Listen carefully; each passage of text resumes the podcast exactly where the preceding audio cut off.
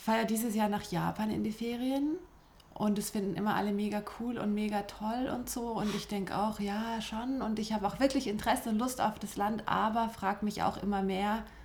Und ich gestehe, der ökologische Fußabdruck spielt dabei eher nicht so eine große Rolle. Warum das sein muss, warum muss man immer auf, auf Abenteuer und gewisse Erwartungen und das und das erfüllt haben und woher das kommt, dass man diese Bucketlist so mit sich führt bis zu einem bestimmten Alter mit bestimmten Sachen.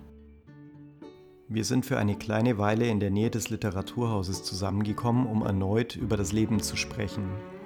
In kurzer Entfernung zum Fluss, gleich bei den Gleisen und der alten Bahnschranke, deren blau-rote Streifen vollständig ausgeblichen sind. Abgeblätterte Farbteile liegen im Gras. Unser Treffen wird unwirklich gewesen sein, je länger es vergangen sein wird und je älter wir geworden sein werden, wenn wir alt werden sollten, wird unser Gespräch Pate stehen für eine Zeit, in der wir das Literaturhaus gemacht haben und als Teil unserer Vergangenheit, der nicht mehr verfügbar ist, im Schein seines sich Entziehens umso glorreicher und schöner erscheinen. Wir haben über den Verlust der Zeit gesprochen, über die grasgrüne Vorzeit, nach der man sich immer zurückgesehnt haben wird, die immer schöner wurde, je weiter sie sich entfernte, die Verantwortung, die man im Leben einst übernommen haben wird, wird uns niemals von der Sehnsucht nach dem Urzustand, nach dem Nicht-Gewordenen befreit haben. Egal auf welche Weise wir unser Leben verwirklicht haben werden, mit Familie oder ohne, mit Karriere oder ohne, nur der Tod wird uns mit dem Teil des Lebens vereinigen, den wir während wir leben im Hintergrund immer nur als Wehmut und Sehnsucht rauschen hörten. Es ist diese grasgrüne Vorzeit, der Verlust, der an unser Menschsein gebunden ist, der uns letztlich allein auf uns selbst zurückgeworfen zurücklässt. Wir haben über die Möglichkeit eines Lebens gesprochen, die diesen Verlust aufhebt. Ein Leben, das man heldenhaft lebt, aufs Spiel setzt, bevor man aufgibt, um doch ein echtes Leben zu leben. Oder sollte man doch alles riskieren und aussteigen? Verstecken wir uns hinter der Ironie, weil wir zu feige sind für Leidenschaft und Emotionen? Oh ja, und wir sind Katrin M. und Stefan B. Aber du fährst ja nicht nach Japan, um was auf deiner Bucketlist abzuhaken, oder? Also vielleicht nicht der Ort Japan, aber wieder ein Stück. Ich habe eine Fernreise gemacht, ich habe ein Erlebnis hinter mir. Ich interessiere mich für neue Kulturen. Ich kann dir echt nicht sagen, ob das oder wie authentisch das aus mir heraus ist oder einfach nur, weil es dazugehört zum Leben und ich gefalle mir schon auch dabei irgendwie, wenn ich dann sage, oh, Jetzt dieses Jahr geht es nach Japan oder nach China oder sowas. Aber grundsätzlich habe ich natürlich auch ein Interesse daran, das Land zu sehen, die Kultur zu erleben, auch mal was anderes zu sehen, andere Architektur, exotisches Essen. Ja, ich frage mich einfach, also ich unterstelle, glaube ich, der Mehrheit, dass sie das aber nur machen, weil man gewisse Dinge gemacht haben muss und sich für gewisse Dinge entschieden haben muss. Ja, aber wenn es dann Spaß macht, ist doch wurscht. Dann ist doch trotzdem gut. Ja, aber du, ich glaube, ich nehme das den Leuten einfach nicht ab, dass es denen immer Spaß macht. Ich würde mich jetzt nicht ins Flugzeug setzen, ich weiß nicht, 15 Stunden fliegen, nur um irgendwie einen Punkt abzuhaken. Ja, aber schau mal, wie ist es sonst? Also dieses ganz typische Klischeehafte irgendwie, wenn ich dann, ich gehe zur Schule, idealerweise mache ein Studium, dann Frau kennenlernen, Hochzeit, Kinder kriegen rein, Häuschen. Mittlerweile nimmt man vielleicht auch die Loftwohnung oder irgendwie in einem aufstrebenden Viertel, weil man ist ja irgendwie hipper und cooler und so dieses ganze Zeugs. Und wenn irgendwas davon nicht funktioniert, bis man irgendwie 30 ist oder in meinem Fall 38, dann, oh ja, nein, das, also das soll jetzt auch keine Lebensbeichte werden. 28. Aber, danke. Aber ich, wir haben ja hier Gott sei Dank Audio und nicht Video. Mhm. Anyway, mhm. der Simon Strauß hat es ja in seinem Buch Sieben Nächte sich ja genau dem Gedanken eigentlich auch gewidmet bei Katrin Wessling, die hat es an einem gewissen, an einem bestimmten Punkt in dem Leben gemacht, auch ähm, in ihrem Super und dir, auch ganz tolles Buch. Aber eben Simon Strauß hat sich da vielleicht auch philosophischer damit auseinandergesetzt. Die, diese Fragen und ob das sein muss und was es dir, was es dir bringt. Vielleicht ganz kurz zum Inhalt. Der namenlose Ich-Erzähler trifft eine weitere namenlose Figur, die ihm anbietet, ich schicke dich nochmal auf die Reise, äh, die sieben Todsünden zu erleben, innerhalb von jeweils einer Nacht und du schreibst dann deine Erlebnisse, wie du das empfunden hast, ungefiltert auf. Bis die Sonne aufgeht, hat er immer jeweils Zeit. Warum eigentlich die sieben Todsünden? Ja, das ist auch wieder so eine Frage. Warum? Mhm. Und das ich, hat sich mir auch nicht so richtig erschlossen. Ja, warum wird es so, warum überhaupt Todsünden? Was ist dabei, wenn man auch mal ein bisschen neidisch ist oder etwas mehr möchte in seinem Leben, aber so dieses immer ins Extreme zu gehen und das ist das, was die Figur und ich glaube, ganz viele ein Dilemma haben, weil du, du einerseits kritisierst du das ja auch immer, du willst dich ja von dem frei machen, aber trotzdem fällst du da immer wieder rein. Ich kann es gerade irgendwie schlecht erklären. Ja, was sind die sieben Todsünden? Ja, du hast halt Neid, ähm, Hochmut, Völlerei, Faulheit, Habgier, Wollust und Jähzorn. Mhm, ja. Also er wird auf die Reise geschickt von so einer Mephisto-Figur. Ja, auch da wird es mich schon wieder interessieren. Das ist bestimmt auch wieder konstruiert. Allein schon, dass es wieder so eine, so eine Rücknahme ist auf dieses deutsche Bildungsgut oder. Also definitiv ganz viele Referenzen, Zitate und so weiter aus dem deutschen Kanon. Ja.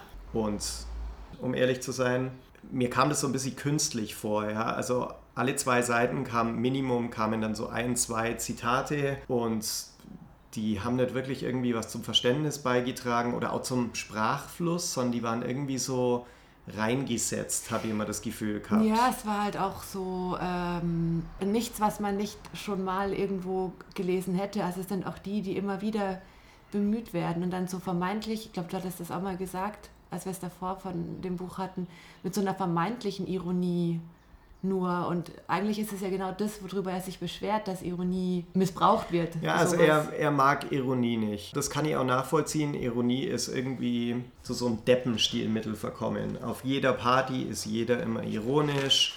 Pathos und Leidenschaft werden als was Lächerliches ähm, angesehen. Naja, aber ich glaube, das kommt auch daher, dass man einfach immer das Gefühl hat, man muss politisch korrekt sich ausdrücken. Und das kannst du ja eigentlich nicht mehr. Du kannst keine eindeutige politisch korrekte Meinung mehr zu irgendwas haben heutzutage. Sonst bist du immer entweder in der oder in der Kategorie. Ja, oder man wirkt irgendwie so ein bisschen naiv, wenn man irgendwie was mit Leidenschaft oder was, so. also was ohne irgendwie Meta-Level irgendwas ja. sagt, dann wirkt man irgendwie gleich wie ein kleines Kind oder wie ein Naivling oder sowas. Und ich glaube, darum geht es ihm hier. Ja, ähm, also er ist halt ein Millennial, ne? Das ist das äh, irgendwie, es wurde ja auch so verhandelt in der Süddeutschen und überall anders, also im Feuilleton, das sei so das Manifest der Millennials. Ja. Sieben Nächte von Simon Strauß, erschienen im Aufbauverlag. Also, ähm, also Entschuldigung, das Hardcover ist Blumenbar und das Taschenbuch ist im Aufbauverlag. Okay. Ähm, aber im Erstjahrgang 88 in Berlin geboren, auch interessant, studierte Altertumswissenschaften und Geschichte in Basel, Poitiers und Cambridge. Mitbegründer des jungen Salons, also allein schon dieses, wieder dieser Salongedanke, dieser Diskutiergedanke, der aber wieso nicht in unsere Zeit zu passen scheint. Ja, es ist, äh, es ist ein konservatives Buch.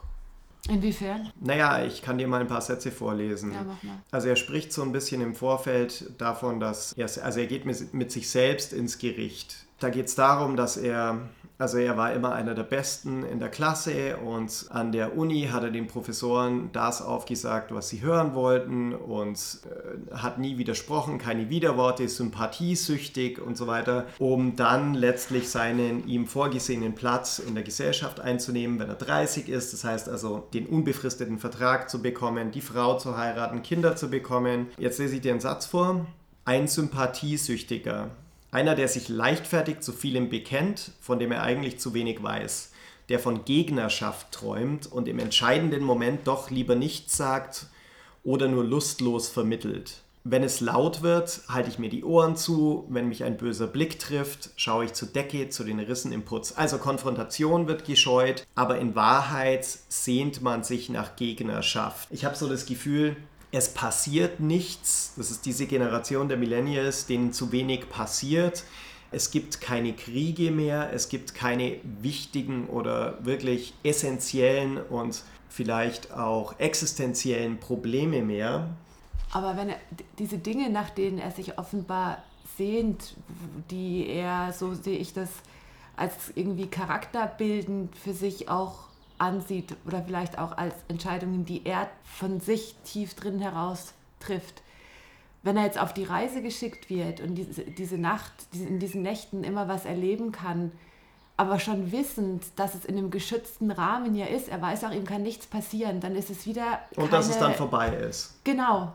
Aber das ist dann wieder eigentlich, er dreht sich ja dann da im Kreis. Also er kann sich nach dem sehnen oder die, diese Millennials sehnen sich vielleicht nach sowas und nach eben nach der Leidenschaft für was und dass wieder irgendwo, keine Ahnung, BHs verbrannt werden, was weiß denn ich. Aber diese letztendliche Radikalität, die fehlt dann auch oder die, den Tritt geht ja auch in dem, in dem Roman nicht. Genau, aber ich glaube, dessen ist es sich bewusst. Also er sieht, dass das ganze Projekt eigentlich so von Anfang an ähm, scheitern muss. Das sagt er, glaube ich, am Ende, dass es eigentlich klar war, dass man sich dann irgendwie beim Bierchen vielleicht nochmal sieht oder sowas, aber dass das nicht zur Revolution führen würde oder sowas oder zu etwas Außerordentlichem. Ja, aber das ist eher dann, also nachdem diese sieben Kapitel mit den Todsünden durchgegangen sind, ist das letzte Kapitel sozusagen die Antwort, ein Brief, Brief den er bekommt von, von Mephisto. so, genau von dieser Figur. Und der schlüsselt ihm das dann ja im Prinzip auf, diese Erkenntnis. Also es ist nicht er, der am Schluss dann bei seiner letzten Notiz hinschreibt, ah ja, aber ich habe jetzt erkannt das, er kriegt die Antwort trotzdem wieder serviert. Und ich finde, dann ist ja. Was ist die Antwort? was Mephisto? du eben sagtest. Warte mal. Aber falls du wirklich gehofft hast, dich mit diesen sieben Nächten freizusprechen von allem Kommenden, von der Erwartung an dich selbst, dann hast du dich getäuscht. Denn die Uhr wird bei sieben nicht stehen bleiben. Später mehr, die Ausrede wird dich verfolgen. Die Verantwortung, die kommt, kann dich nicht erlösen, erst recht, recht nicht, von der Sehnsucht danach zurückzukehren in die grasgrüne Vorzeit, die immer jünger wird, während du verjährst. Und jetzt, in Wirklichkeit, aber gibt es keinen Weg zurück dorthin, auch wenn die Wegbeschreibung irgendwo tief in deinen Texten verborgen ist. Manch andere wird hoffentlich die Unternehmung wagen, die wir geplant hatten. Der Versuch lohnt sich in jedem Fall. Eigentlich ist es von vornherein klar, zumindest der Mephisto-Figur, dass es den Weg in die Unmittelbarkeit, also in vielleicht auch zurück ins Paradies. Also mir kam das äh, ja. äh, so vor, als geht es da um einen Zustand, der ersehnt wird, jenseits der Zivilisation, näher bei der Natur vielleicht. Ähm, das ist das, eben dieses Motiv der Rückkehr ins Unschuldige, ins Leidenschaftliche, weg von der Meta-Ebene der Ironie und der vielleicht auch Fehlbarkeit der Welt ja. Und dass es eigentlich klar ist, dass es, dass es diesen Weg nicht gibt, dass der Weg dorthin zurück ins Paradies verstellt ist, aber dass dennoch je, jede Generation diesen Weg auf ihre Art und Weise beschreiten muss oder probieren muss. Aber warum wählt man dazu dann sowas wie die Todsünden? In den Todsünden liegt das Versprechen, eben zu dieser Unmittelbarkeit zurückzukehren. Zum Beispiel ihrer Zorn, ja. Es, der Zorn ist etwas, was eigentlich heutzutage nicht akzeptiert ist. Also das heißt, man darf nicht zornig sein. In der Öffentlichkeit sowieso nicht. Oder mhm. im beruflichen Umfeld wann kann denn mal einer auf den Tisch hauen, wenn Aber er Männer in Gesellschaft können das schon sitzt? Noch. Also da können ja. wir jetzt ganz schön wieder diese Geschlechterdiskussion anbringen. Äh, aber ich finde, also. Echt, hauen bei dir Männer nochmal auf den Tisch und eher, schreien und. Eher als die Frauen. Sie nehmen sich eher raus, laut zu werden als Frauen, ja. Ja, vielleicht sollten Frauen das dann auch tun. Ja, das, damit sie dann wieder die Bürobitch sind, die ja eigentlich nur so tut, als ob sie ja. ein Mann wäre. Aber das ist jetzt ein anderes Thema, aber ich meine nur, es ist immer noch so ja. kodiert. In manchen Sachen funktioniert das noch. Also ja, ich weiß schon, was du meinst. Insgesamt ähm, gilt man da eher dann so als Rumpelstilzchen und als jemand, der sie nicht unter Kontrolle hat und, und schreit und ist eigentlich raus. Ja? Also wenn du jetzt in einer Besprechung oder in irgendeinem professionellen Umfeld anfängst zu toben, zu schreien oder irrational zu werden, dann ist es nicht akzeptiert. Auch nicht im Freundeskreis, also auf einer Party oder sowas, da steht doch jeder eigentlich zumindest von diesen aus diesen Kreisen, in denen sich wahrscheinlich der Erzähler bewegt. Das heißt, Menschen mit einem abgeschlossenen Studium, die irgendwie in der Medienbranche in Berlin sitzen oder meinetwegen in Stuttgart oder in München oder sowas, die besser verdienenden, die Studierten. Da steht dann auch keiner beim Barbecue und fängt plötzlich an, beim Wagyu-Beef grillen Bierflaschen zu schmeißen und irgendwie äh, in, in, in den Grill zu pinkeln oder sowas. Und aber, ich glaube, ähm, darum geht es ihm so ein bisschen. Ja, dass, aber dass, er macht, sorry, dass ich dich unterbreche, ja, ja. aber er macht es auch nicht. Er benutzt zwar diese, also und wenn, wenn er dann die Leute, er ist ja auch immer jedes Abenteuer, was er erlebt, sei es in irgendeinem Fetischclub oder wenn er auf der Rennbahn ist, er ist auch, er bleibt immer der passive Beobachter und alles, was er eigentlich zum Ausdruck bringen möchte, wenn er da einen Typen sieht, irgendwie, er bezeichnet ihn als Super Daddy auf der Pferderennbahn, der dann mit dem Der Hipster Daddy. Ja, genau, und so, und dann gewinnt er auch noch, bla bla. Und dann sagt er, ah, den würde ich am liebsten. Und eigentlich sollte man lauter solche Sätze, aber er macht genau auch das nicht, was er sich wünscht und wo man ihm die Gelegenheit dazu gibt. Ja, der Ich-Erzähler ist ein Weichei. Denkst du, der sieht sich aber auch so? er kann ja selber nicht aus dieser Meta-Ebene, er kommt ja selber aus der Meta-Falle nicht raus, sich selbst ja. zu beobachten und dann vielleicht auch das Ganze, man könnte, man könnte ihm sogar unterstellen, dass das ganze Projekt ein ironisches ist, weil ich unterstelle ihm einfach mal das Reflexionspotenzial zu wissen, dass, dass das ein absolut utopisches und eine absolut utopische Unternehmung ist von Anfang an. Ja, und trotzdem finde ich, also mir hat das Buch sehr gut gefallen und ich finde trotzdem eben, dass er den Leuten oder der Generation, die er vertritt, aus der Seele spricht und es trotz allem gut einfängt, warum auch immer das so ist, dass mittlerweile jede Formulierung so abgegriffen ist, dass man sie wie nicht mehr ernst nimmt oder als kalkuliert und konstruiert ansieht. Aber die, die, die Geschwindigkeit, sage ich jetzt mal, der Erzählung und ich finde schon, dass er das trotz allem sehr gut beschreibt. Eben nur beschreibt, er revolutioniert nicht dagegen, obwohl er das gern würde. Vielleicht ist dann die Frage, was könnte man überhaupt tun, aber ich finde, er beschreibt es sehr gut.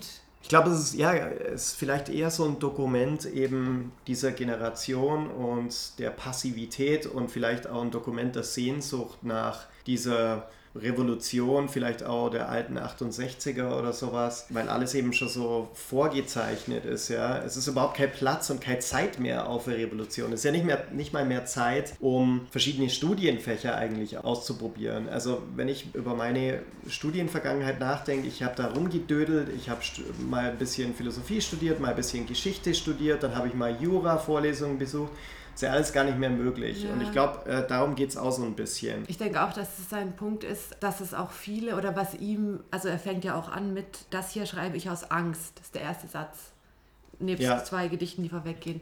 Ähm, äh, die da wären, übrigens Ben natürlich, ja, ganz genau, klar, natürlich Gottfried, Gottfried ben. ben. Tolles Gedicht, wenn man jung ist.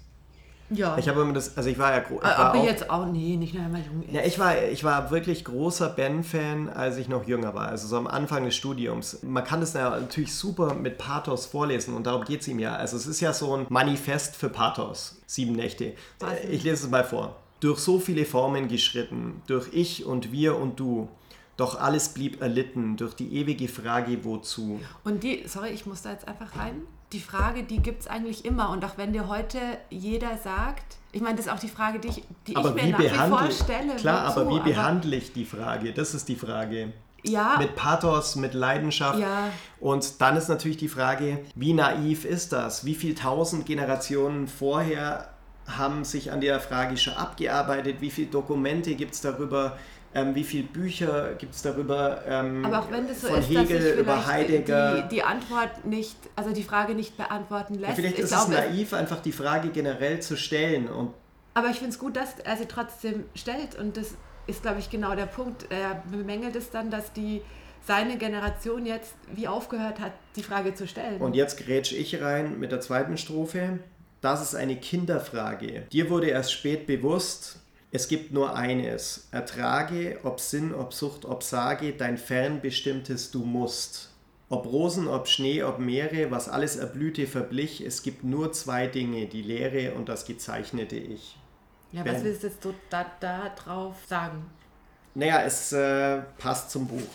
Aber ich weiß nicht, ob ich dieses Gedicht jetzt nochmal so unterschreiben würde. Ja. Vielleicht bin ich schon längst da angekommen. Ich bin natürlich älter als Simon Strauß. Ähm, du hast den Job und das Haus Ich habe den Übergang und verpasst. Pferd und die Yacht. Nee, ja, so ungefähr, ja. Das Pferd vielleicht. Ich habe den Übergang verpasst. Gibt es eine gute Stelle? Und ich denke, ich hoffe, dass jetzt doch noch was kommt. Schnell, bevor es zu spät ist. Noch habe ich keinen Ruf zu verlieren, gehört mir keine Kunstsammlung und kein Vorgarten. Kinder, die einmal aus dem Haus gehen könnten, gibt es noch nicht und auch keinen frühen Ruhm, an den zu erinnern mutlos macht. Aber bald, sehr bald werde ich mich festlegen müssen auf ein Leben, eine Arbeit, eine Frau. Bald werden die Tage und Treffen vorübergehen, ohne dass sie etwas verändern, werden die Momente ohne Wirkung bleiben und die Erschütterungen nachlassen. Ordnung wird herrschen und ich ein Untergebener meines Ehrgeizes sein. Hier hat sich mir die Frage gestellt, warum eigentlich? Warum ein Leben, eine Arbeit, eine Frau.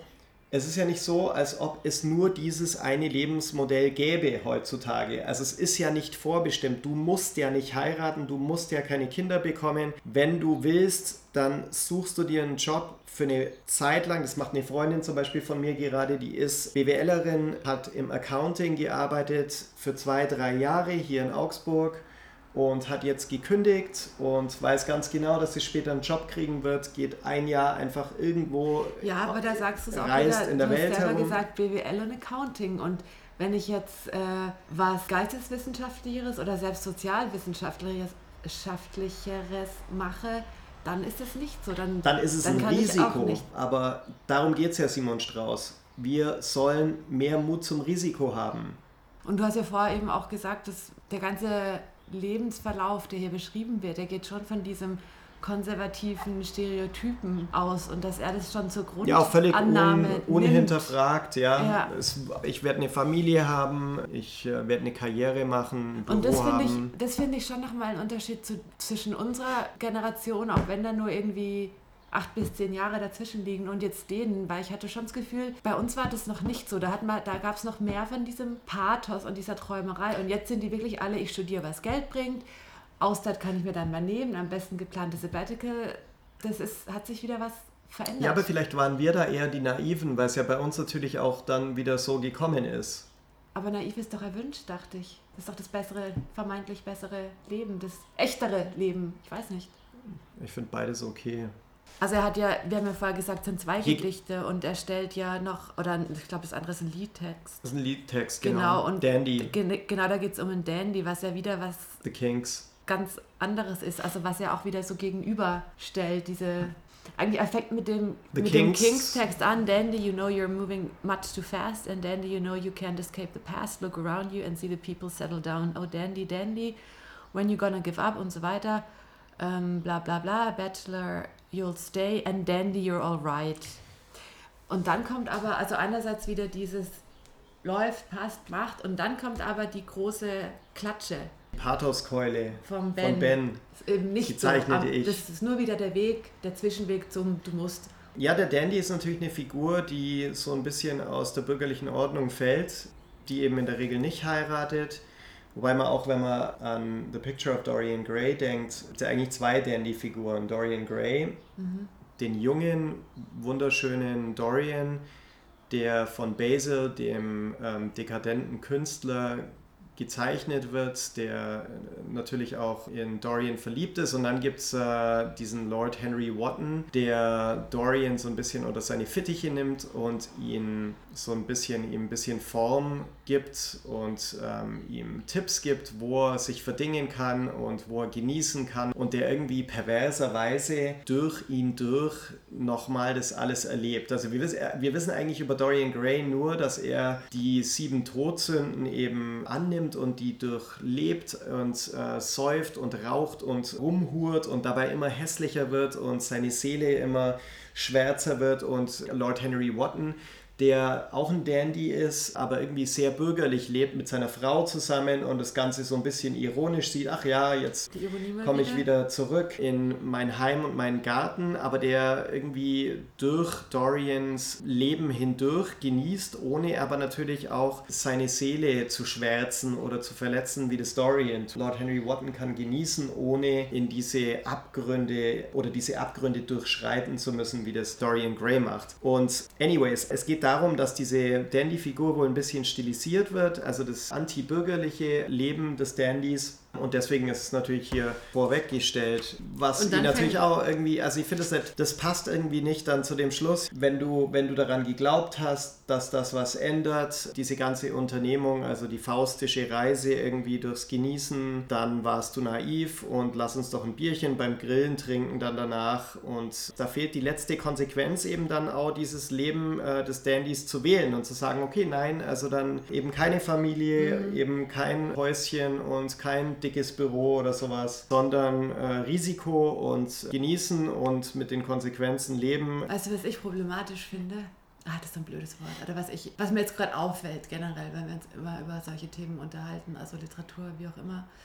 Manchmal habe ich das Gefühl, dass dadurch, dass die Sachen verschriftlicht werden oder egal in welcher Form von, ob die jetzt äh, als Kunstwerk, als Song, als, als Roman, als Gedicht, sobald die irgendwie abgebildet werden, funktionieren sie nicht mehr oder funktioniert die angestrebte Revolution wie nicht mehr, weil dann einfach alles sich wahlweise widerspricht oder auflöst, aber erklärbar wird und dieses momenthafte, unberechenbare ist total weg dann.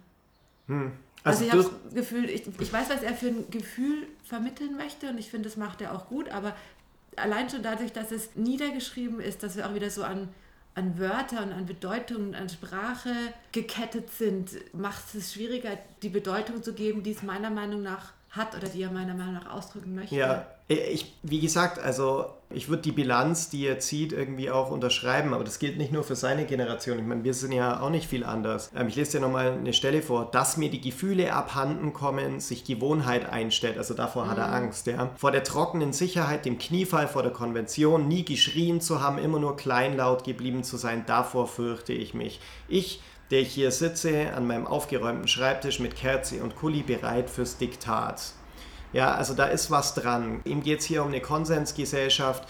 Wer kritisiert, wird als schräger Vogel abgetan, als ewiger Nörgler oder Wutbürger abqualifiziert, obwohl der gesunde Menschenverstand Kritik erfordert. Mhm. Also kritisch sein ist was Negatives heutzutage. Man hat das Gefühl, wenn man irgendwie mal was dagegen sagt, dann ist man irgendwie, ja, Nörgler. Finde ich eher nicht. Ich habe eher das Gefühl, kritisch sein, so diese Hauptsache dagegen Mentalität. Ich habe erst gefühlt, es wird als cool erachtet. So, wenn man die Diskussion sucht und ja, aber und äh, also ich habe eher das Gefühl, dass der Konsens verlacht wird, dass das gar nicht gewünscht ist. Echt? Ich weiß nicht. Also bei mir ist es anders. Also dass man mehr, mehr zu sagen hat oder als vermeintlich intelligenter dasteht, wenn man einfach mal widerspricht, hinterfragt, grundsätzlich. Und da ist ja, ist ja auch nichts Falsches vielleicht dabei. Ist das, vielleicht ist das was Deutsches. Also ich lebe einen ja, großen okay. Teil in, in den USA und da ist es schon verpönt. Also es, man will schon irgendwie immer gute Stimmung und eine gute Atmosphäre und da wird es so, also das finde ich schon teilweise, finde ich es echt witzig, ja. Wenn ich dann sage, also ich finde es überhaupt nicht, dann finden die das total cute und total, ja, so, he's so German. Also das bedeutet einfach,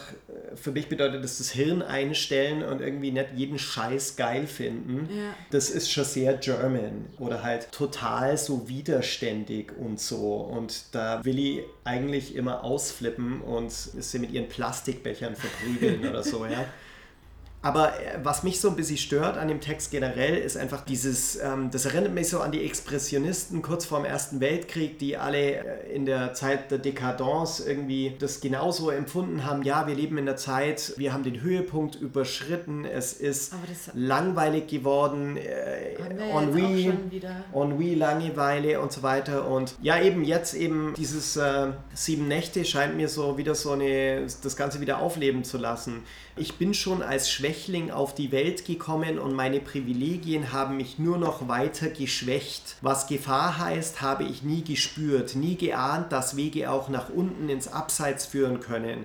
Ich bin gefangen in einer Blase aus Glück, gekämpft habe ich für wenig, Tischtennisplatten in der Schulpause gab es immer genug und als ich 18 war, wurde der Wehrdienst abgeschafft. Das sind dann teilweise so ein paar Sachen drin, die mich wirklich stören. Ja? Vor allem äh, die Expressionisten die eben genau dies wollten, die kämpfen wollten, haben sehr schnell die Wirklichkeit dieses Kampfes herausgefunden, teilweise mit dem Leben dafür bezahlt, die Materialschlachten des Ersten Weltkriegs mitbekommen, wahnsinnig geworden, erschossen worden. Diese Riesendiskrepanz zwischen diesem stilisierten, bourgeoisen Wunsch nach dem Echten und dem Authentischen, dem Kämpferischen, dem Natürlichen und der Bedeutung dessen, was das mit sich bringt. Diese Diskrepanz stört mich. Mhm. Ich will nicht wissen, wie dieses Zigarettenbürschle in dem Krieg aussehen würde der ganze Sprachduktus, ja. Mit jedem erfolgreichen Test, jeder abgenickten Meinung bin ich lustloser geworden. Das ist nicht falsch, kann man aber auch anders sehen. Kompromisse, schwächen Kompromisse schwächen den Händedruck, ja. ja. Also Kompromisse sind für ihn schwach. Äh, die Frage ist, warum? Ja, so gut. Also warum ist ein Kompromiss schwach? Ich meine, er geht ja auch einen ein, weil er ja nur unter der Bedingung, unter einer bestimmten Bedingung, ist ja nichts anderes als ein Kompromiss eingehen, diese Erfahrungen machen darf. Er sagt ja übrigens auch in einem Interview, dass es schon sehr autobiografisch ist. Hier nochmal eine Stelle, ein zerrissener Jackenärmel und ein Knutschfleck am Hals machen noch keinen Helden. Für Kurzausflüge hinter die Komfortzone lohnt sich der Gesetzesbruch nicht.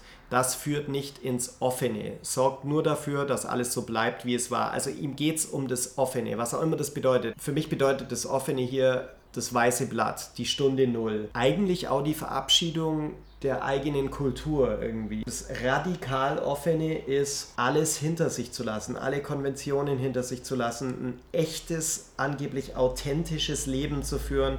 Und hier finde ich das so problematisch, diese Unterscheidung zwischen dem artifiziellen Leben, in dem wir leben, im bösen Kapitalismus, wo jeder irgendwie nur sein Weichei-Leben führt mhm. und dem echten Heldenleben oder sowas, der im Kampf, der sich die Dinge erkämpfen muss und so weiter. Das funktioniert für mich nicht. Warum ist das eine Leben authentischer oder echter als das andere Leben? Mhm.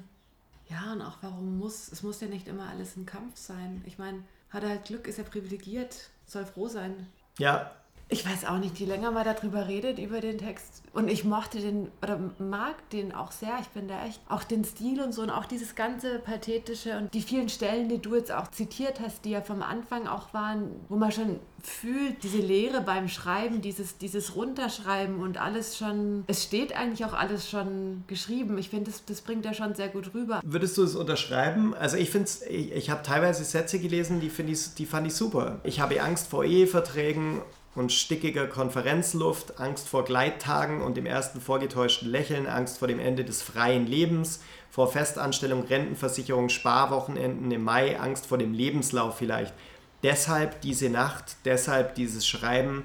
Der einzige Kampf, der jetzt noch lohnt, ist der ums Gefühl. Aber mir fehlt da auch so ein bisschen die Dimension, irgendwie eine Reflexion Reflexionsebene, eine weitere Reflexionsebene. Ja, wieso ist es denn eigentlich so? Warum hat das Gefühl im Kapitalismus keinen Platz? Ja, das hat schon Platz, aber eben nur im Rahmen der Familie, weil unser Leben im Kapitalismus natürlich höchst ungemeinschaftlich ist. Also da ist auch überhaupt keine Zeit für Gemeinschaft in dem Sinn, sondern man kommt halt nach der Arbeit nach Hause zur Familie und ist mit der Familie, unterstützt seine Familie, deshalb auch der Job. Ne? Das leuchtet natürlich auch alles ein. Und deswegen kann man auch zum Beispiel nicht mehr auf der Straße hocken für vier oder fünf Stunden und mit seinen Freunden diskutieren. Wenn du es mit deinen Freunden diskutierst und da gibt es ganz bestimmt ganz viele, die, die sich damit identifizieren würden, sagen, ja, halt das und das und den Weg geht man so und das auch kritisieren. Nee, ich glaube, die genau wollen das nicht. Die würden sich auch nicht so sehen wollen. Ich habe diese Diskussion auch immer mit meinen Freunden und da geht es immer darum, dass, ja, also ich weiß nicht, was du immer willst. Es ist doch, man kann,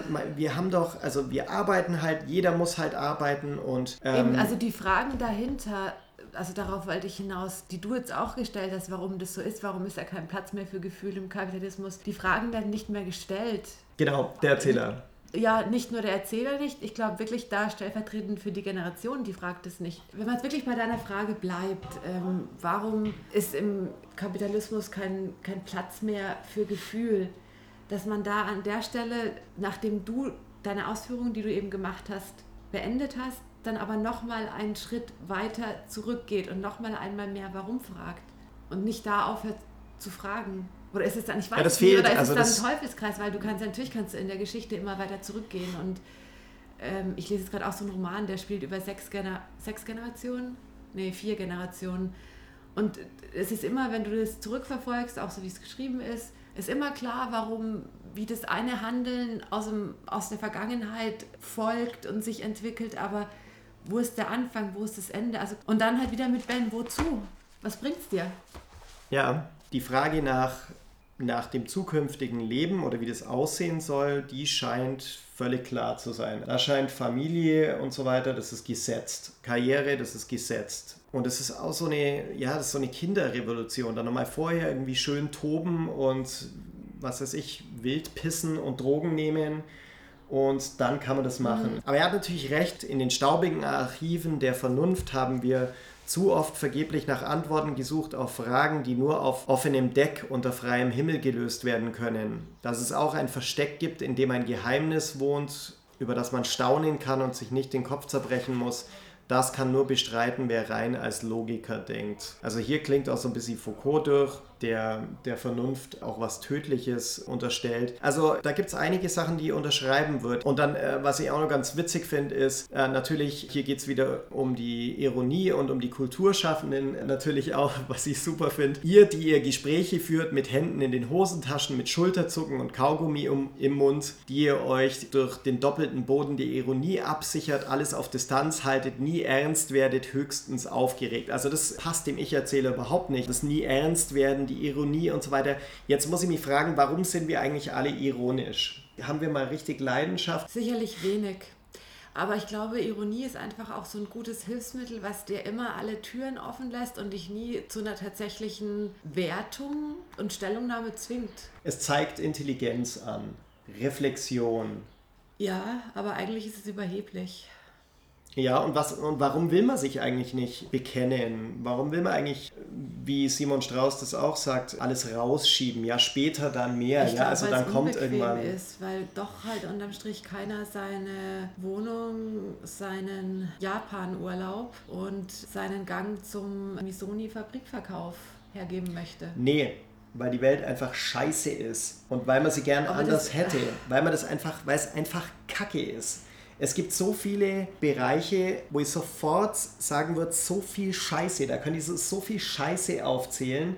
Deswegen wird man irgendwann ironisch und noch schlimmer zynisch irgendwann. Das erfordert aber schon dann hohe, einen hohen Grad an Reflexion voraus und ich glaube, viele machen das nicht. Das ist wie so, das ist einfach die, die ironische Ausdrucksweise. Ich glaube, das ist vielen auch gar nicht so bewusst, wie das einfach in dein Sprechen Übergegangen schon ist. übergegangen ist. Ja, oder man, man muss sich nicht mit etwas identifizieren, dem man ausgesetzt ist. Also zum Beispiel jetzt im Job bei mir, da gibt es so viele Sachen, die komplett scheiße sind und die einfach nur ironisieren muss, weil sie einfach so absurd kacke sind, dass man es gar nicht wirklich, also da kann man gar nicht mehr leidenschaftlich sein, weil A, kann man nichts ändern, weil die Strukturen und weil das System so fest und unflexibel ist, dass es für den Einzelnen einfach die Möglichkeit gar nicht gibt, irgendwie was zu machen. Wenn ich jetzt zum Beispiel bei mir an der Universität sagen würde, okay, also das ist komplette Scheiße, dieses ist Kacke, das ist Kacke, das würde ich ändern, dann würde ich als Psychopath gelten und vielleicht als Nörgler und man wird halt versuchen, mich loszuwerden. Das war's. Deswegen, was bleibt mir übrig, als zynisch zu werden und vielleicht irgendwann, weiß ich nicht, mal zu explodieren oder so? Doch, dir bleibt übrig, dich im schlimmsten Fall halt loswerden zu lassen. Und das ist eben die Frage, die ich mir dann stelle bei den ganzen, wie gesagt, sei das jetzt wieder irgendwelche Gender-Diskussionen oder sonst wie, wie weit ist man einfach bereit, aus seiner Komfortzone, ich hasse das Wort, aber es stimmt da schon, aus seiner, oder aus seiner, aus seinen Sicherheiten und äh, aus seinem schönen Leben, das man hat, wie viel gibt man dafür her, dass sich da was ändert? Und ich glaube, das ist auch was, was er, auch wenn er genau zu den Leuten gehört, die den letzten Schritt eben auch nicht gehen aus dieser Komfortzone raus. Ja, aber es wird dann immer den Deppen geben, der das halt dann doch macht. Genau, aber das, das, ich glaube, das möchte er auch so ein bisschen sagen, auch wenn er vielleicht keiner davon ist. Man muss darauf aufpassen, dass nicht die letzten, die es vielleicht noch gibt, auch verschwinden. Ich meine, du kannst über dieses Greta-Mädchen lachen und denken, ach ja, süß und bla, aber sie hat es immerhin mehr als jeder andere sonst geschafft, das wieder einfach nur als Diskussionsthema auf den Tisch zu bringen. Ganz, ganz viele Sachen und Ach, du meinst wie Thunberg? ja, genau, also die ganzen Klimasachen. Es gibt immer weniger, die das tun, weil es immer mehr gibt, immer mehr Gründe auch gibt, es nicht zu tun. Und Ironie Mhm. ist vielleicht auch so ein bisschen die intellektualisierte Begründung oder die Begründung für Intellektuelle, womit sie sich da eben wieder rausziehen können. Okay, also dann ist Sieben Nächte ein Plädoyer für Leidenschaft, ein Plädoyer für Pathos. Würde ich, Augen würde ich so unterschreiben. und zerbricht das Glas, steht hinten groß drauf. Schließ die Augen und zerbricht Ja. das Glas. Ja, Okay. Ähm, Ich glaube, dass genau eben dieser, dieser Pathos oder dieses, oh bitte, was viele vielleicht auch dran kritisieren, letztendlich dann doch einfach die Stärke des Buches ist, weil es thematisiert wird. Mhm. also mir gefällt da wirklich viel, aber ich bin wirklich gespalten, innerlich gespalten, was ich davon halten soll. Erstens, mir fehlt es da so ein bisschen an einer analytischen Ebene. Also warum ist es so? Und dann fehlt es mir natürlich an der Radikalität. Das sagt er ja selber und sagt dann, ja, also es war von vornherein klar und so. Und da verwehrt er sich dann auch wieder gegen die Naivität, irgendwie dann wirklich letztlich oder letztendlich wirklich richtig radikal zu sein und dann zu sagen, okay, also ich gehe das, das Risiko ein, in der Geschichte als dumm dazustehen. Mhm in meiner Radikalität oder als naiv zu gelten. Den letzten Schritt geht er dann nicht, das stört mich, auch wenn er das, sich dessen bewusst ist. Aber das, äh, das ist irgendwie auch wieder langweilig, finde ich. Das ist immer so unter der Oberfläche da, dieses Konservative. Und das, das geht mir irgendwie ein bisschen auf den Sack. Dies, ähm, ich lese dir mal eine andere Stelle vor.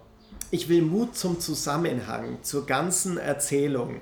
Die Sprengköpfe der Dekonstruktion haben wir lange genug bewundert. Jetzt ist wieder Zeit für ein paar große Architekten, für Neubauten ohne Einsturzgefahr. Okay, also ganz klar, das ist so ein Seitenhieb auf einstürzende Neubauten, äh, äh diese Bands. Und hier geht es um die großen Metanarrative und die hat ja Lyotard am Ende der 70er für beendet erklärt, aus der Erfahrung heraus des Scheiterns des Kommunismus und natürlich auch Zweiten Weltkriegs und so weiter. Also wir können keine großen Welterklärungserzählungen mehr machen. Und jetzt sagt er, okay, jetzt haben wir lang genug Dekonstruktion gemacht und haben nur ganz kleine Erzählungen gemacht. Und jetzt gibt es aber diese großen Erzählungen in Deutschland wieder, nämlich mit der AfD, mit den Identitären und so weiter. Und es gibt eine große nationale Erzählung wieder Deutschland. Die will ich aber nicht. Die großen Architekten, und das sind keine großen Architekten, die Architekten des Nationalen sind keine großen Architekten.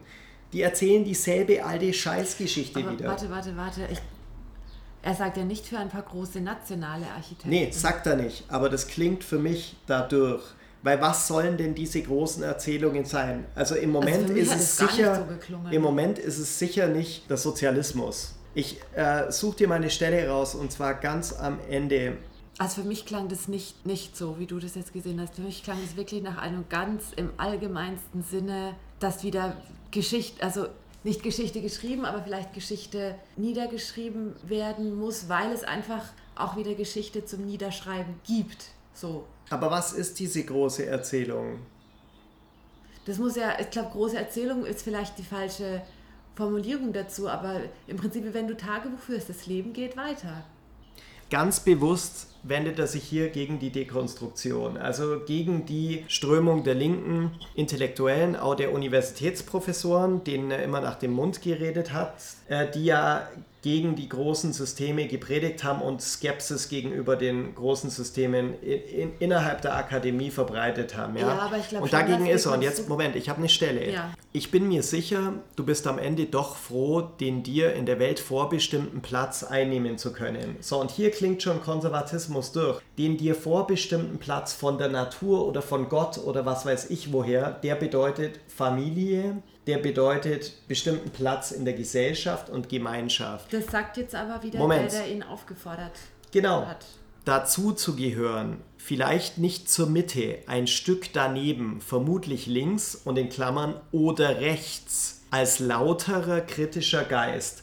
Rechts zu sein bedeutet, und das liest man immer wieder äh, auf Seiten der Rechten, heutzutage bedeute rechts sein ein kritischer Geist sein. Weil nämlich alle links sind, das ist doch immer die Erzählung der, der neuen Rechten. Alle sind links, unhinterfragt, unreflektiert und so weiter. Recht sein dagegen bedeute heute kritisch zu sein. Also diese Inszenierung als die Letzten, die noch einen Zugang zum gesunden Menschenverstand haben und vor allem auch zum aus der Aufklärung herausstammenden gut kritisch zu hinterfragen und dann müsse man dann, also der nächste Schritt ist dann sozusagen, man müsse rechts sein, wenn man heutzutage noch irgendwie kritisch ist und so. Diese Vision von Wirklichkeit und von Gesellschaft, die die Rechten haben, die schaut kacke aus. Die ist langweilig, die ist repressiv und regressiv. Ich will jetzt bei mir in Oberhausen, in Augsburg-Oberhausen sitzen, in einem Viertel, wo nur deutsche Hipster-Pärchen wohnen. Und was machst du dafür? Du machst doch genauso wenig dafür wie der in dem Buch. Ich gehe zum Döner. Ja, genau. Ah, du kaufst die Eier auf dem Bio. Naja, ich bin aber auch nicht derjenige, der, der nach den großen Narrativen schreit und kräht. Aber ich finde es auch nicht so, ich würde es auch nicht so lesen. Ich finde Dekonstruktion eher die Kritik daran so gelesen im Sinne von, dass da kein Raum mehr ist für Gefühl, weil das ist so dieses, dieses Auseinandernehmen und nicht einfach etwas in der Ganzheit sein lassen. Ich finde, das ist das eher, oder einfach nur etwas sein lassen.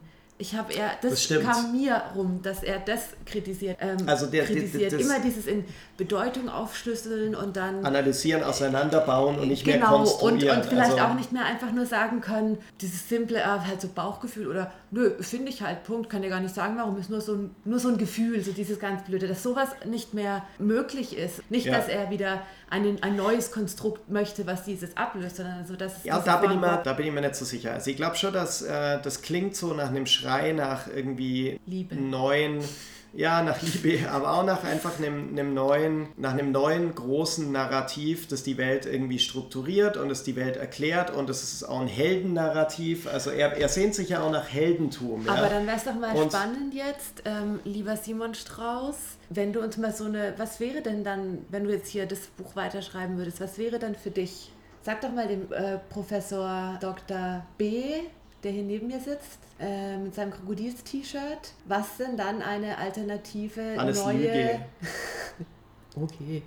Ähm, Erzählung wäre? Dann schreib, schreib uns so eine Geschichte oder schreib uns die Geschichte oder noch, gib uns ein neues Narrativ. Mach da mal einen Vorschlag. Ach, niemals im Leben. Das ist doch alles ironisch. Das glaube ich nicht. Ich glaube, eins zu eins daran, was dieser wunderbare Erzähler sagt. Also wenn es ihm wirklich um das Offene geht, um das radikal Offene, dann würde ich das unterschreiben.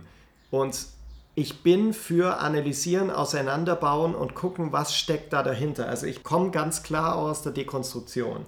Und es hat auch seinen Wert. Man sieht einfach, wie bestimmte rhetorische Muster funktionieren, wie Politiker Menschen manipulieren. Das hat einen Wert.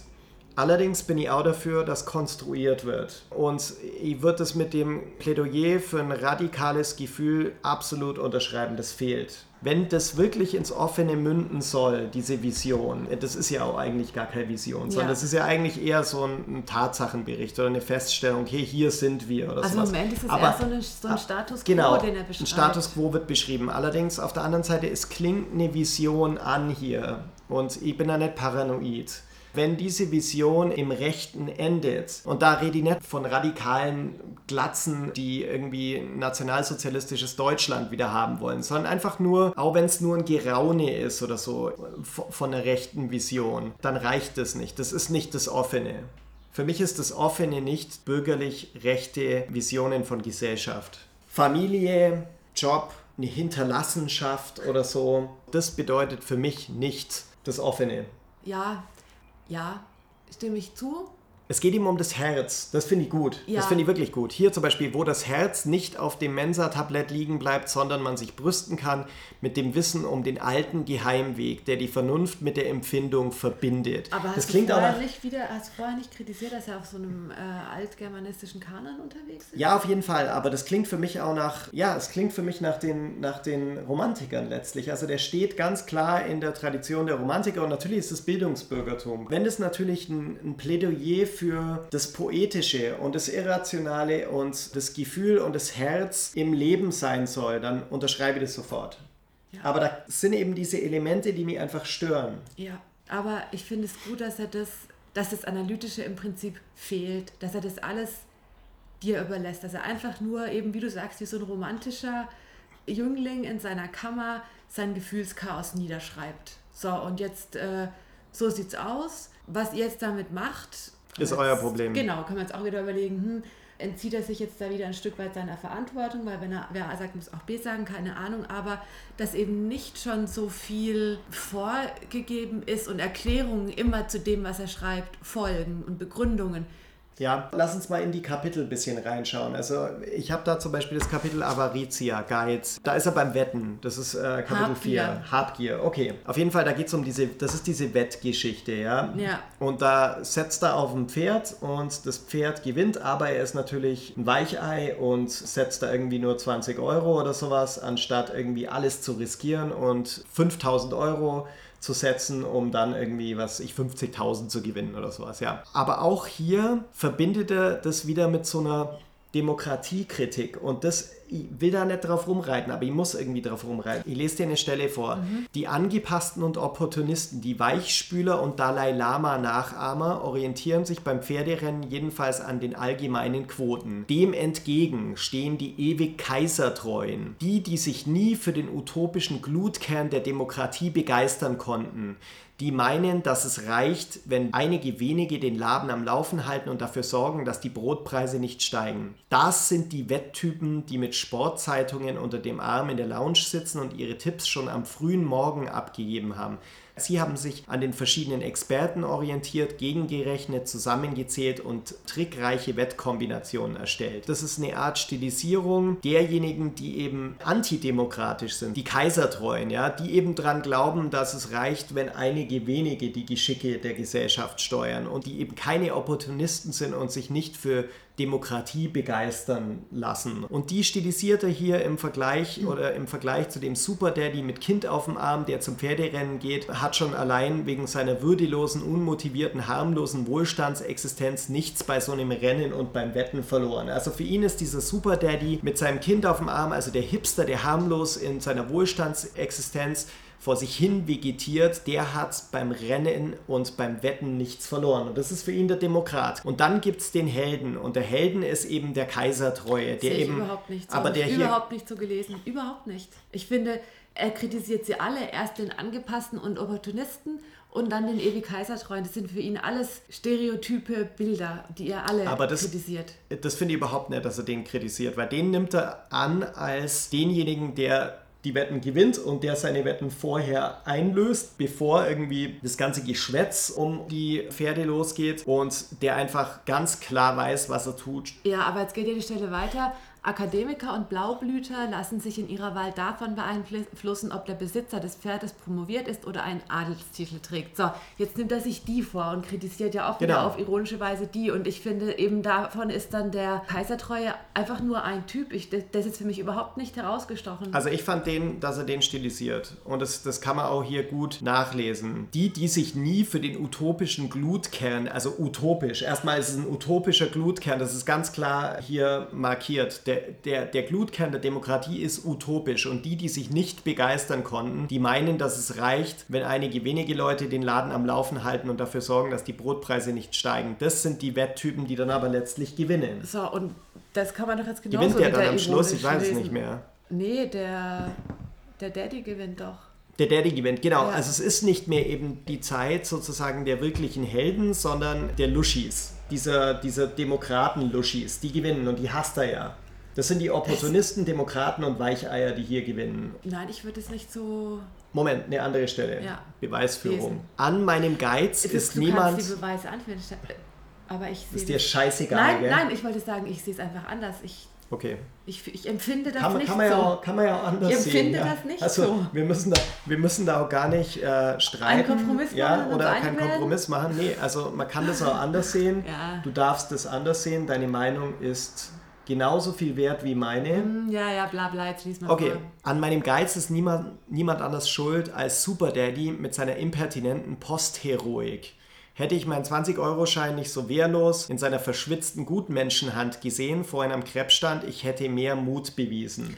Gutmenschen und so, das, das liest ihr doch überall bei den Rechten. Dieser Vorwurf der grünen, des grünen Gutmenschen, der eine Luschi ist, der ein Luschi ist an, an das Utopische der Multikulti-Gesellschaft ja. glaubt und so, das ist doch ganz klar rechts. Ja, aber wenn das jemand wie Benjamin von Stuttgart-Barre jetzt schreiben würde, würde niemand auf die Idee kommen, das als rechts zu lesen, sondern einfach nur, der hat es hier aber schön ironisch verpackt. Richtig. So. Okay, fein. Aber beim Barry liest er halt ein, zwei so Stellen und hier liest er 17. Und Postheroik, was er und, Postheroik.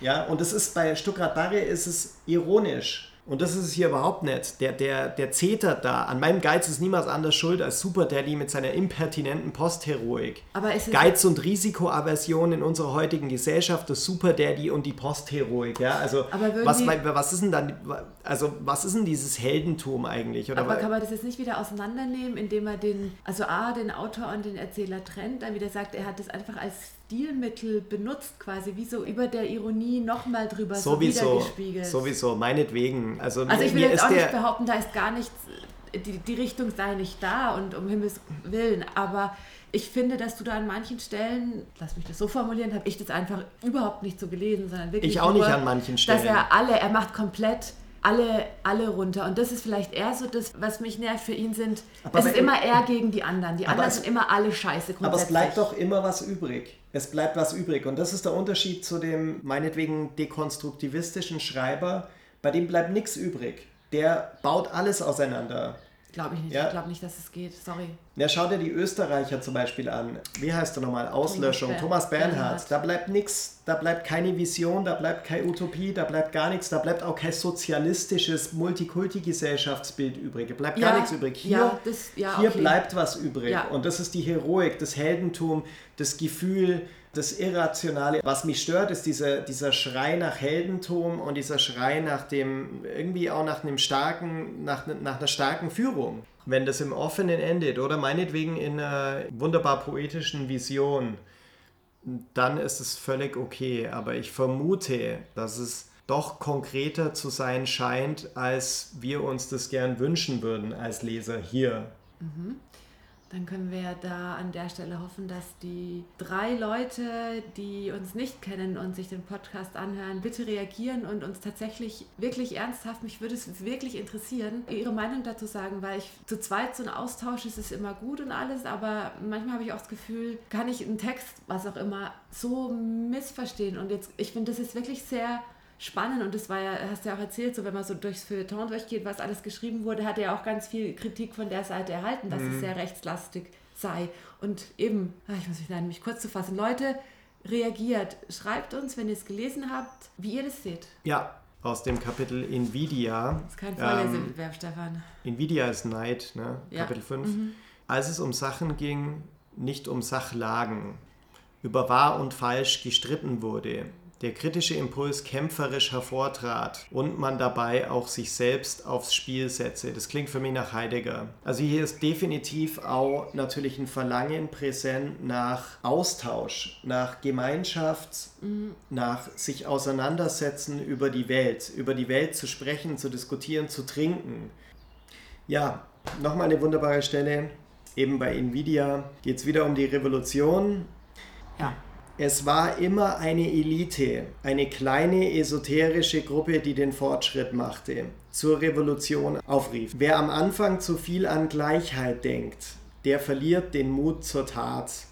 Der achtet bald nur noch darauf, dass das Handtuch am Morgen auf der nicht zu hoch aufgedrehten Heizung liegt und die Fahrradkette geölt ist. Und das ist so eine Stelle, die fand ich richtig eklig. Da geht es ganz klar zumindest um einen Gesellschaftsentwurf, der von Eliten gesteuert ist. Das heißt also von einer ganz kleinen Truppe, eine kleine esoterische Gruppe, die den Fortschritt macht. Also das heißt, es sind immer die wenigen, die zur Revolution aufrufen und wer an Gleichheit denkt. Und das ist genau das, was Demokratie bedeutet. Ja. Grundsätzlich bedeutet es, jeder ist gleich. Oder nicht gleich, aber zumindest jeder sollte die gleichen Chancen haben. Und wer das macht, laut Ich-Erzähler, der verliert den Mut zur Tat und der achtet bald nur noch darauf, dass die Handtücher sozusagen auf der Heizung liegen oder sowas. Also in anderen Worten, der ist eine Pussy. Also der demokratische Mensch, der, der Gleichheit will, ist eine Pussy. Und die esoterischen Eliten, die hauen auch mal auf den Tisch. Das finde ich problematisch.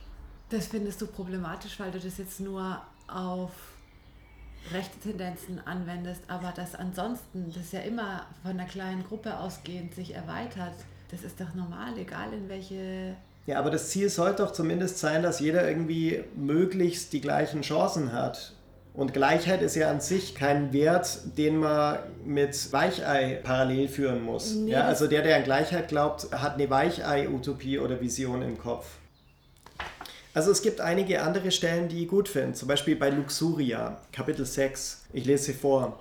Aber ich, der ich alles unternehmen will, um das schlafende Lied wieder zu wecken, behalte die Lust aufs Geheime und daher die Maske auf. Und ich glaube, das ist ein Satz, mit dem wir uns identifizieren können vom Literaturhaus. Die Schönheit liegt für mich nicht im absolut nackten und klaren, sondern in einer Andeutung. In einem waren wir uns immer einig, dass die Welt, so wie sie ist, mehr Zauber gebrauchen könnte. Finde ich super. Sehen ja, wir auch so. Aber, ja, das finde ich jetzt wiederum ein bisschen billig, ehrlich gesagt. Naja, das macht ja nichts. Stimmt, ja. Ja, mir fehlt halt nur so ein bisschen die, die tiefere Analyse. Woran liegt denn das, dass wir keinen Zauber haben? Ja. Wirklich nur an faulen, müden und saturierten Jugend, irgendwie so wie er das darstellt, die mit dem goldenen Löffel aufgewachsen ist? Oder gibt es da Ich glaube, mir reicht da eben einfach die, Fest, die Feststellung, dass, dass, dass, dass es so ist. Ich, ich überlege mir dann selber, warum vielleicht. ich glaube, wir sollten langsam mal zum Ende kommen, oder? Nö. Nee.